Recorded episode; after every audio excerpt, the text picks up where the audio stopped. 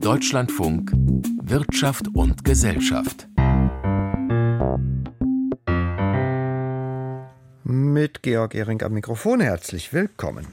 Die Klimaerwärmung kann enorm ins Geld gehen. Hitzewellen, extreme Wirbelstürme und Überschwemmungen werden häufiger und teurer. Die Häufung konzentriert sich aber auf bestimmte Regionen, andere sind weniger betroffen. Wo ist eigentlich die Wirtschaftsleistung besonders bedroht? Antworten gibt es in dieser Sendung auch auf die Frage, wie es um Deutschland in dieser Hinsicht steht. Nachhaltiges Bauen, schnelle und langsame Post, die Bilanz des Hafens in Hamburg und die wirtschaftliche Seite des Karnevals sind weitere Themen dieser Sendung, außerdem natürlich die Börse am Ende.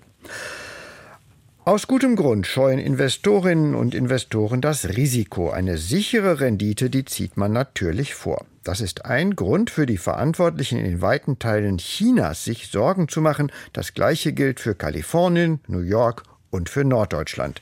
Unter anderem hier drohen durch die Erwärmung besonders große Schäden, was Investitionen dort riskanter macht. Das bringt eine Analyse der Cross-Dependency Initiative an den Tag. Mischa Erhardt schildert die Einzelheiten.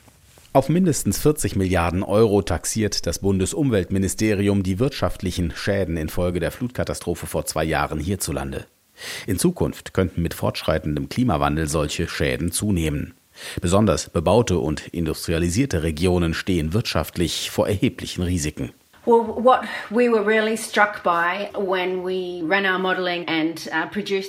Nun, was uns wirklich beeindruckt hat, als wir unsere Modellierung durchgeführt haben, war, dass das Schadensrisiko durch die Gefahren des Klimawandels tatsächlich über die ganze Welt verteilt ist und vor allem wichtige Knotenpunkte der Weltwirtschaft betrifft.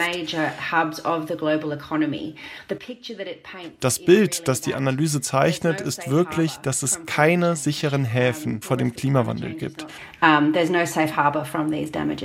Sagt Georgina Woods von XDI, einem Analyseunternehmen, das sich auf Folgen und Risiken des Klimawandels spezialisiert hat. Mit der jüngsten Studie richtet sich XDI an Entscheidungsträger in Politik, Unternehmen und an Investoren. Untersucht wurden 2600 subnationale Bundesstaaten, Bundesländer und Provinzen. Dabei sind Georgina Woods und ihre KollegInnen der Frage nachgegangen, welche Regionen im Jahr 2050 den stärksten Risiken durch Folgen des Klimawandels ausgesetzt sind. Das Ergebnis? Unter den 20 am meisten gefährdeten Bundesstaaten und Provinzen finden sich 16 chinesische, aber auch die US-Bundesstaaten Florida, Kalifornien und Texas. Well, what was really striking was the predominance of provinces in China at the, at the high end of the ranking. And that's really Was wirklich auffiel, war die Dominanz der chinesischen Provinzen. Und das liegt daran, dass der südliche und östliche Teil Chinas viele ausgedehnte und dichte Bebauungen aufweist. Aber auch in den Vereinigten Staaten, die wirklich großen Wirtschaftszentren der USA wie Kalifornien, wie New York, sind ziemlich weit oben in der Rangliste. Und das sind Orte, mit denen die gesamte Weltwirtschaft auf die eine oder die andere Weise interagiert. Untersucht wurden in der Studie klimabedingte Risiken für Schäden an Gebäuden, etwa durch Überschwemmungen von Flüssen oder von Meeren an den Küsten, Waldbrände infolge extremer Hitze oder Veränderungen des Bodens durch Trockenheit. Aufgrund des vergleichsweise niedrigen Bebauungs- und Industrialisierungsgrades erscheinen Länder des afrikanischen Kontinentes nicht in der Liste der 50 am meisten gefährdeten Gebiete. Nicht untersucht wurden in der Studie die Folgen des Klimawandels für Menschen und Umwelt. In Europa ist Niedersachsen das Land mit den höchsten Risiken, insbesondere infolge des Ansteigens des Meeresspiegels der Nordsee. Doch auch Schleswig-Holstein, Hamburg und Bremen sind der Studie zufolge in Zukunft erheblichen Risiken ausgesetzt. Die deutschen Bundesländer an der Ost- und Nordseeküste sind einem erhöhten Risiko ausgesetzt. Soweit ich weiß, erfolgt der Anstieg des Meeresspiegels an der Ostsee- und der Nordseeküste in Deutschland schneller als im globalen Durchschnitt. Und dann spielt auch die geologische Lage, die Landsenkung eine Rolle. Und so machen diese beiden Faktoren zusammen die Küstenüberschwemmung zur treibenden Schadensgefahr in den norddeutschen Provinzen. So those two factors together are making coastal coastal inundation the driving hazard of damage in those northern German provinces. Insgesamt unterstreicht die Untersuchung, dass die höchsten Risiken gerade Regionen treffen, die mit Bebauung, Industrialisierung und Handelsinfrastruktur auch überdurchschnittlich stark bevölkert sind. Es sind diese quasi Maschinenräume der Weltwirtschaft, die in den kommenden Jahrzehnten mit starken Beschädigungen an ihrer bebauten Umwelt rechnen müssen. Die Studie soll auch potenziellen Investoren Daten liefern, um Investitionsentscheidungen etwa in Staats- oder Unternehmensanleihen in Zukunft besser abschätzen zu können. Wichtige Wirtschaftszentren weltweit sind besonders bedroht durch die Klimaerwärmung. Mischa Erhardt berichtet darüber. Und auch der nächste Beitrag hat mit dem Klima zu tun. Millionen Altbauten müssen saniert werden, wenn wir den Energieverbrauch im Gebäudesektor senken und dort die Klimaziele erreichen wollen. Neubauten dagegen lassen sich energieeffizient planen und das von Anfang an. Das Umweltbundesamt hat heute Empfehlungen für nachhaltiges Bauen vorgelegt und es setzt darin trotzdem auf möglichst wenig neue Häuser. Warum das nach Ansicht der Umweltbehörde der richtige Weg ist, das sagt Ihnen Ann-Kathrin Büsker. Einen Paradigmenwechsel in der Bauwirtschaft. Diesen fordert das Umweltbundesamt in einem Positionspapier unter der Überschrift Umwelt und Klima schützen, Wohnraum schaffen, Lebensqualität verbessern. Die Bau- und Wohnpolitik auf Klimaneutralität 2045 auszurichten, sei ein zentraler Aspekt, so Dirk Messner, Chef des Umweltbundesamtes. Zu oft habe es in der Vergangenheit krisenbedingte Ausreden gegeben, um Klimaschutz auf die lange Bank zu schieben. Ein Hebel für eine nachhaltigere Baupolitik ist aus seiner Sicht, den Flächenverbrauch zu reduzieren, also auf Umbau statt Neubau zu setzen. Den Bestand weiterentwickeln, im Bestand weiterarbeiten. Da, wo Neubau auf den Bestand aufgesetzt werden kann, durch Verdichtung oder zusätzliche Etagen, ist das unsere Präferenz im Gegensatz zu Neubausiedlungen, die flächenintensiv sind. Und zugleich, wenn wir im Bestand weiterarbeiten, reduzieren wir dadurch, das können wir mit Zahlen zeigen, den Bedarf an Ressourcenflüssen. Wir reduzieren auch die Treibhausgasemissionen, die mit den Bauaktivitäten verbunden sind. Auch Kosten könnten so gespart werden, so Messner. Dies könne auch durch einen weiteren Hebel gelingen, eine Kreislaufwirtschaft bei Baustoffen. Bisher sei dies eine reine Nische, müsse aber in die Fläche kommen. Bisher wird ein übermaßen großer Anteil dessen, was wir an Ressourcen verbrauchen im Bausektor, wird gar nicht recycelt, landet im Abfall oder wird downrecycelt und landet im, in, im Straßenbau. Das Umweltbundesamt schlägt zu diesem Zweck die Einführung einer Steuer auf Primärbaustoffe vor. Ein Vorschlag, dem Bundesbauministerin Clara Geiwitz, SPD, jedoch unmittelbar eine Absage erteilte. Ich will jetzt die Harmonie hier vorne nicht stören und auch nicht Herrn Messner unglücklich machen, aber den Vorschlag einer Primärrohstoffsteuer äh, teilt das Bauministerium explizit nicht. Wir sehen nicht, dass angesichts der jetzigen Entwicklung bei den Baukosten das notwendig ist, noch zusätzliche Belastung von staatlicher Seite durch eine eine Primärrohstoffsteuer zu schaffen. Generell betont das Bauministerium die Notwendigkeit der Bezahlbarkeit von Wohnraum und einen gewissen Pragmatismus. Wenn es beispielsweise nicht möglich sei, alten Wohnbestand durch Dämmung vollkommen emissionsfrei zu gestalten, sei dann ein kostenintensiver Abriss und Neubau wirklich das Mittel der Wahl, stellte die Bauministerin als Frage in den Raum. Umweltministerin Steffi Lemke von den Grünen hob die vom Umweltbundesamt betonten Klimaanpassungsmaßnahmen hervor. Das heißt, der heiße Sommer, der warme Sommer, den wir im letzten Jahr hatten, die Dürrejahre, die wir 18 und 19 hatten, häufiger auftreten werden, als das in der Vergangenheit der Fall gewesen ist, dann brauchen wir andere Städte als die, die mit zu viel Beton und Asphalt sich über Gebühr erhitzen. Dann brauchen wir Hitzeschutz und Wasserspeicher. Gezielte Fassadenbegrünung, aber auch die Schaffung von Parks und Grünflächen könnten diese Funktionen erfüllen. Dies müsse aber stets kommunal entschieden werden. Eine generelle Pflicht zur Fassadenbegrünung schwebt Lemke nicht vor. Ihr Ministerium erarbeitet derzeit ein Gesetz zur Klimaanpassung, das auch städtebauliche Aspekte beinhalten wird. Die Transformation des Wohnsektors in Richtung Nachhaltigkeit bleibe eine Herkulesaufgabe, so betonte es heute Dirk Messner vom Umweltbundesamt an Katrin Büsker berichtete. Auch wenn die Mail nur Sekunden braucht, auch bei der Briefpost kommt es manchmal darauf an, dass die Sendung schnell ihr Ziel erreicht. Laut Postgesetz müssen 80 Prozent der Briefe am nächsten Tag ankommen. Für den einzelnen Brief heißt das aber nichts, der kann auch viele Tage oder noch länger unterwegs sein. Die Post sieht jetzt in zuverlässiger und schneller Zustellung eine neue Geschäftschance, natürlich gegen Aufpreis. Brigitte Scholtes berichtet. Die Idee ist nicht neu. Schon im vergangenen Herbst machte sich Frank Appel, Chef der Deutschen Post DHL, für gelockerte Zeitvorgaben bei der Briefzustellung stark. Starre Laufzeitvorgaben in der Ära der elektronischen Kommunikation seien nicht mehr zeitgemäß, ist seit einiger Zeit immer wieder aus dem Posttower in Bonn zu hören. Das Postgesetz schreibt der Post vor, dass 80 Prozent der eingeworfenen Briefe am Folgetag zugestellt werden müssen. Nach Angaben der Post schafft sie das doch gerade in den letzten Monaten oft nur mit Mühe.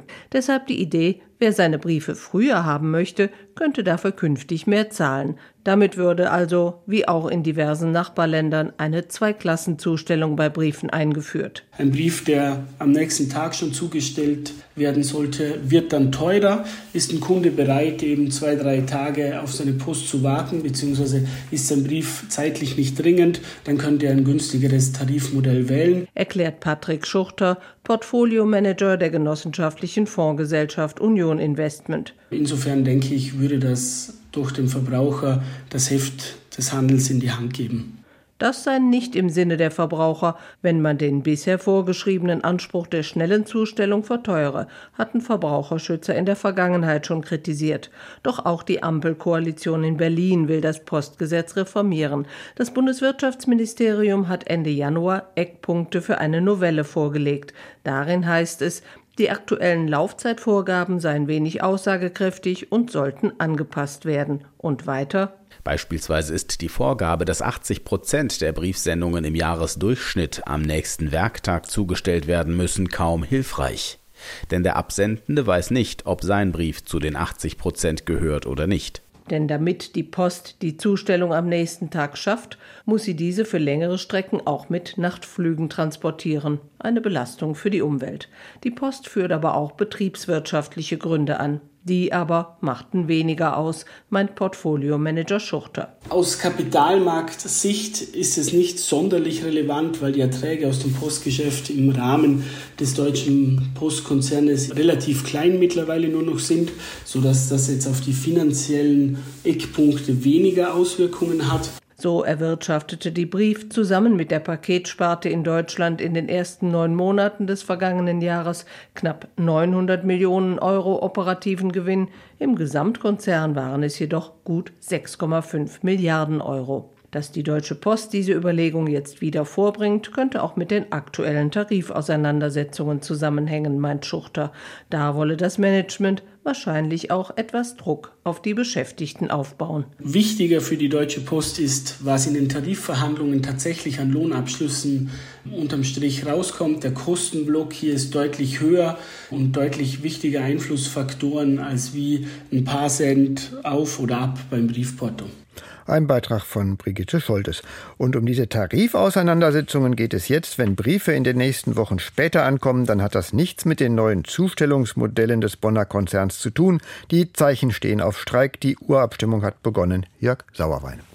Die Zeichen stehen auf Sturm bei der Deutschen Post. Denn wenn 75 Prozent oder mehr der befragten Mitarbeiterinnen und Mitarbeiter das Tarifangebot des Bonner Konzerns ablehnen, dann könnte es bald schon unbefristete und längere Streiks geben. Die Post hatte zuletzt nach eigenen Angaben ein historisch hohes Angebot gemacht. Neben einer Inflationsausgleichsprämie von 3000 Euro hätten alle Mitarbeiter in zwei Stufen insgesamt 340 Euro mehr Geld bekommen sollen. Nach Unternehmensangaben hätte das eine einem durchschnittlichen Plus von 11,5 Prozent entsprochen. Das allerdings war für Verdi noch zu wenig. Die angebotenen Lohnsteigerungen über eine Laufzeit von zwei Jahren hätten nicht ausgereicht, um die Reallohnverluste durch die Inflation auszugleichen, argumentiert die Gewerkschaft. Das Angebot sei weit von den Forderungen entfernt gewesen. Bei der Post gebe es sehr viele Beschäftigte in den unteren Entgeltgruppen, heißt es von Verdi, und für die mache sich die Inflation besonders stark bemerkbar. Bis zum 8. März läuft jetzt die Urabstimmung unter den Mitgliedern. Schon in den vergangenen Wochen hatten sich Millionen Briefe und Pakete wegen der ersten Warnstreiks verspätet. Das aber war möglicherweise nur ein Vorgeschmack auf das, was in den kommenden Monaten folgen könnte. Über mögliche Streiks bei der Post war das Jörg Sauerwein. Immer mehr Handel, immer weiter verzweigte Lieferketten, das war über Jahrzehnte ein Wachstumstreiber für die weltweite Logistik. Die Schiffe wurden größer und zahlreicher, die Häfen ausgebaut und die Zuwege freigebaggert, unter anderem die Elbe. Doch nun geht es zurück, zumindest ein Stück weit. Abhängigkeit von anderen Ländern wird als Risiko wahrgenommen. Welche Folgen hat das für die Häfen? In Hamburg befindet sich der größte deutsche Überseehafen und hier wurde heute Bilanz gezogen. Axel Schröder war für uns dabei. Der Hamburger Hafen hatte 2022 mit einer ganzen Reihe von Problemen zu kämpfen und die dämpften den in TEU gemessenen Containerumschlag im Hafen, erklärte heute der Vorstand von Hamburg Hafen Marketing Axel Matern. Es sind 8,3 Millionen TEU in 2022 umgeschlagen worden zu 8,7 Millionen TEU im Jahr 21. Das bedeutet 5 8,1 Prozent minus. Der Einbruch hängt zusammen mit den Lieferproblemen durch die Corona-Pandemie, mit den Russland-Sanktionen, aber auch mit den Schlickablagerungen in der Elbe, wegen denen Schiffe mit sehr großem Tiefgang den Hafen derzeit nicht ohne weiteres anlaufen können. Dazu kam dann noch der erste Streik von Hafenarbeiterinnen und Arbeitern seit Jahrzehnten und damit verbunden ein tagelanger Stillstand der Umschlagbetriebe. Besonders groß fallen die Rückgänge beim Umschlag von Massengut aus, also von Kohle oder Rohöl. Wir haben hier weniger Rohölimporte. Die sind mit 93,9 Prozent zurückgegangen. Das ist darauf zurückzuführen, dass eine Raffinerie komplett zurückgefahren ist in, im Hamburger Hafen. Zu Buche schlägt auch der Rückgang der Kohleimporte. Ein Teil davon wird seit der Stilllegung des Hamburger Kohlekraftwerks in Moorburg nicht mehr benötigt. Auffällig ist die Verlagerung der Importländer für die verbliebenen Kohleeinfuhren nach den Russland-Sanktionen. Der Brennstoff kommt seit Mitte 2022 vor allem aus Südafrika, aus den USA und Australien. Dagegen sind im vergangenen Jahr immer noch 6,3 Millionen Tonnen an Mineralölprodukten aus Russland in Hamburg umgeschlagen worden, so Axel Matern von Hamburg Hafen Marketing. Der Stopp im Mineralölimporten wird erst in 23 in Kraft treten. Einen deutlichen Appell richtete Axel Matern an die Bundesregierung. Gerade im Zuge einer neu ausgerichteten Importstrategie für Brennstoffe und einer beschleunigten Energiewende seien Fördermittel für den Ausbau der Importinfrastruktur genauso wichtig wie für Umschlagplätze von Offshore-Windkraftanlagen. Unendlich müsse der Bund dafür sorgen, dass Mobilfunkmasten an der Küste aufgestellt werden, damit es auch in der deutschen Bucht Handyempfang gibt. Die Lotsen lotsen die 400 Meter Schiffe 60 Meter breit mit Bauchgefühl und Norddeichradio über Küstenfunkstellen. Also die sind nicht in der Lage, mit ihrem Kollegen, der in Hamburg losfährt, sich kurz zu schließen und zu sagen, passt das? Auch beim Thema Elbvertiefung komme der Bund seiner Verpflichtung, für eine ausreichende Tiefe des Flusses zu sorgen, nicht nach welchen Anteil die Probleme mit der angepeilten Wassertiefe am Gesamtrückgang der Im- und Exporte in und aus dem Hamburger Hafen haben. Dazu äußerte sich Friedrich Sturmann von der Hamburger Hafenbehörde nur ganz vorsichtig. Ja, positiv wird es darauf nicht eingewirkt haben. Ich glaube, das, das, ist, das ist ziemlich klar. Wie viel von diesen 5 Prozent auf die Tiefgänge zurückzuführen sind, das, das ist nicht seriös zu beantworten. Mit den Umschlagrückgängen in 2022 steht der Hamburger Hafen nicht allein. Auch in den Konkurrenzhäfen Rotterdam und Antwerpen sank der Umschlag und in den bremischen Häfen war der Einbruch mit knapp 9 Prozent sogar noch größer als in Hamburg. Der Hamburger Hafen zieht Bilanz, das war ein Beitrag von Axel Schröder. Der Karneval erreicht heute seinen Höhepunkt. Die tollen Tage bringen manchen Branchen tolle Umsätze, den Brauereien etwa, den Herstellern von Süßigkeiten vor allem einfacher Qualität zum Werfen und natürlich den Kostümherstellern. Aber der Karneval sorgt auch für Wachstumseinbußen, was die Session für die Wirtschaft bedeutet, jetzt im Beitrag von Konstantin Röse. Es ist der Höhepunkt der Karnevalssession, der Rosenmontag. Viele Karnevalsvereine in ganz Deutschland sind glücklich, dass nach drei Corona-Jahren endlich wieder so etwas wie Normalität herrscht. Das merkt auch Jürgen Heugel vom Landesverband der württembergischen Karnevalsvereine. Jeder ist froh, dass man wieder die Fastnacht leben kann, dass man raus kann, dass man wieder Menschen treffen kann, dass man halt die Straßenfastnacht feiern kann. Ob Fastnacht, Fasching oder Karneval, längst ist die fünfte Jahreszeit in Deutschland auch ein wichtiger Wirtschaftsfaktor geworden. Nach der langen Durststrecke winkt den Hochburgen in Köln, Düsseldorf oder Mainz in diesem Jahr wieder ein Milliardengeschäft. Das Institut der deutschen Wirtschaft schätzt den Umsatz zwischen dem 11.11. .11. und Aschermittwoch auf bis zu 2,75 Milliarden Euro. Dazu IW-Ökonom Christian Rusche im Deutschlandfunk. Die Kernbereiche, die insbesondere eben auf ähm, den Straßenkarneval und die Veranstaltungen zurückzuführen sind, die Gastronomie, das Transportgewerbe, die Übernachtung und der Einzelhandel, die tragen dann bis zu 1,65 Milliarden Euro bei. Der Kölner Rosenmontagsumzug ist der größte in Deutschland. In diesem Jahr wird sogar das 200. Jubiläum gefeiert. Das dürfte rund eineinhalb Millionen Menschen auf die Straße bringen. 300 Tonnen Kamelle werden laut Veranstalter geworfen. In allen Karnevalshochburgen herrscht Ausnahmezustand, sogar Feiertagsstimmung, denn viele Unternehmen geben ihren Angestellten an den tollen Tagen frei.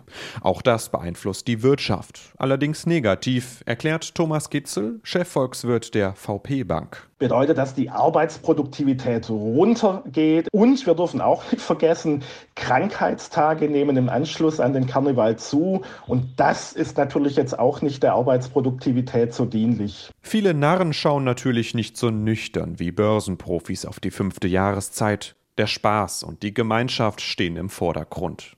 Ausgelassen feiern können aber nicht alle. Mancherorts wie im thüringischen Erfurt musste der Karnevalsumzug abgesagt werden. Grund sind massiv gestiegene Kosten, zum Beispiel für Sicherheitspersonal oder das Saubermachen danach. Die Inflation, sie trifft besonders kleine Karnevalsvereine, die durch den Corona-Stillstand sowieso schon geschwächt waren, sagt Jürgen Heugel, dessen Landesverband rund 140 Vereine in Baden-Württemberg vertritt. Gerade auch die Vereine, die zum Beispiel ein Vereinsheim unterhalten müssen, die irgendwelche Räumlichkeiten angemietet haben, wo sie ihre Wägen oder sonst was unterstellen, war es halt sehr schwierig. Die Inflation und gestiegene Energiepreise, sie machen auch vor den Narren nicht Halt. In Leipzig hat das Förderkomitee kurzerhand einen Spendenaufruf gestartet, um doch noch einen Umzug veranstalten zu können. Dafür nehmen Besucher auch weniger Süßigkeiten in Kauf. Hauptsache Motivwagen, Spielmannszüge und Tanzgruppen können auf die Straße, so wie das sein muss am Rosenmontag. Narren als Wirtschaftsfaktor Konstantin Röse berichtete. An der Börse ging es heute weniger um den Karneval, aber doch auch um Unterhaltung. Der britische Fußballclub Manchester United steht zum Verkauf. Frage an Jan Plater an der Frankfurter Börse. Inwieweit ist das auch eine Börsengeschichte? Also zum einen erstmal könnte es einer der größten Sportdeals werden und die Summe für den Kauf von Chelsea in Höhe von 5,2 Milliarden Dollar übersteigen. Dann ist es eine Börsengeschichte, weil der britische Verein an der New Yorker Börse notiert ist und nun der Vorsitzende einer der größten größten Banken Katars sein Angebot für 100 Prozent von Manchester United bestätigt hat, neben dem britischen Milliardär Jim Radcliffe, der auch interessiert ist. Und dann ist es auch eine deutsche Börsengeschichte wegen des Softwarekonzerns Teamviewer aus Göppingen in Baden-Württemberg. Der mögliche Manchester-Verkauf, der könnte Händlern zur Folge die Chance auf einen Ausstieg aus dem teuren Sponsorenvertrag erhöhen. erhöhen. Und die Aktien von Teamviewer, die steigen um etwas mehr als ein Prozent. Gerade gehört, die Post überlegt, die Briefzustellung nach einem Zweiklassensystem umzuorganisieren. Wie kommt das an? Ja, Kosten runter, die Einnahmen hoch und die Aktien der Deutschen Post, die steigen auch mit einem Plus von fast einem Prozent.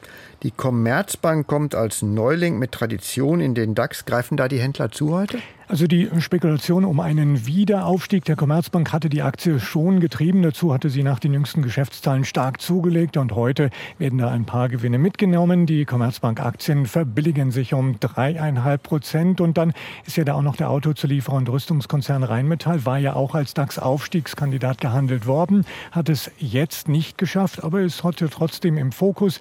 Der Rheinmetall-Chef hat wohl mit dem ukrainischen Außenminister über die Lieferung von Panzern gesprochen. Die Rheinmetall-Aktie hat heute erst ein neues Rekordhoch erreicht. Jetzt fallen die Papiere um ein Viertelprozent zurück. Und der DAX insgesamt, wie hat er sich entwickelt? Heute eher ruhig, weil zum Beispiel an der Wall Street in den USA Feiertag ist. Da fehlen wichtige Impulse. Der DAX kaum verändert bei 15.482 Punkten. Und dann auch gleich noch der Blick auf den Währungsmarkt. Der Euro, der notiert bei einem Dollar 0,687. Dann die deutschen Staatsanleihen, die waren heute gefragt. Die durchschnittliche Rendite, die ist bei 2,46 Prozent. Und der Goldpreis, der kann zulegen um rund 10 Dollar im Vergleich zu Freitagnachmittag Nachmittag der Goldpreis bei rund 1844 Dollar. Danke an Jan Plate in Frankfurt. Wir kommen damit zum Ende von Wirtschaft und Gesellschaft. Georg Ehring sagt Danke fürs Zuhören. Karin Fischer moderiert gleich Kultur heute und es geht unter anderem darum, wie die Berlinale den Krieg um der Ukraine verarbeitet.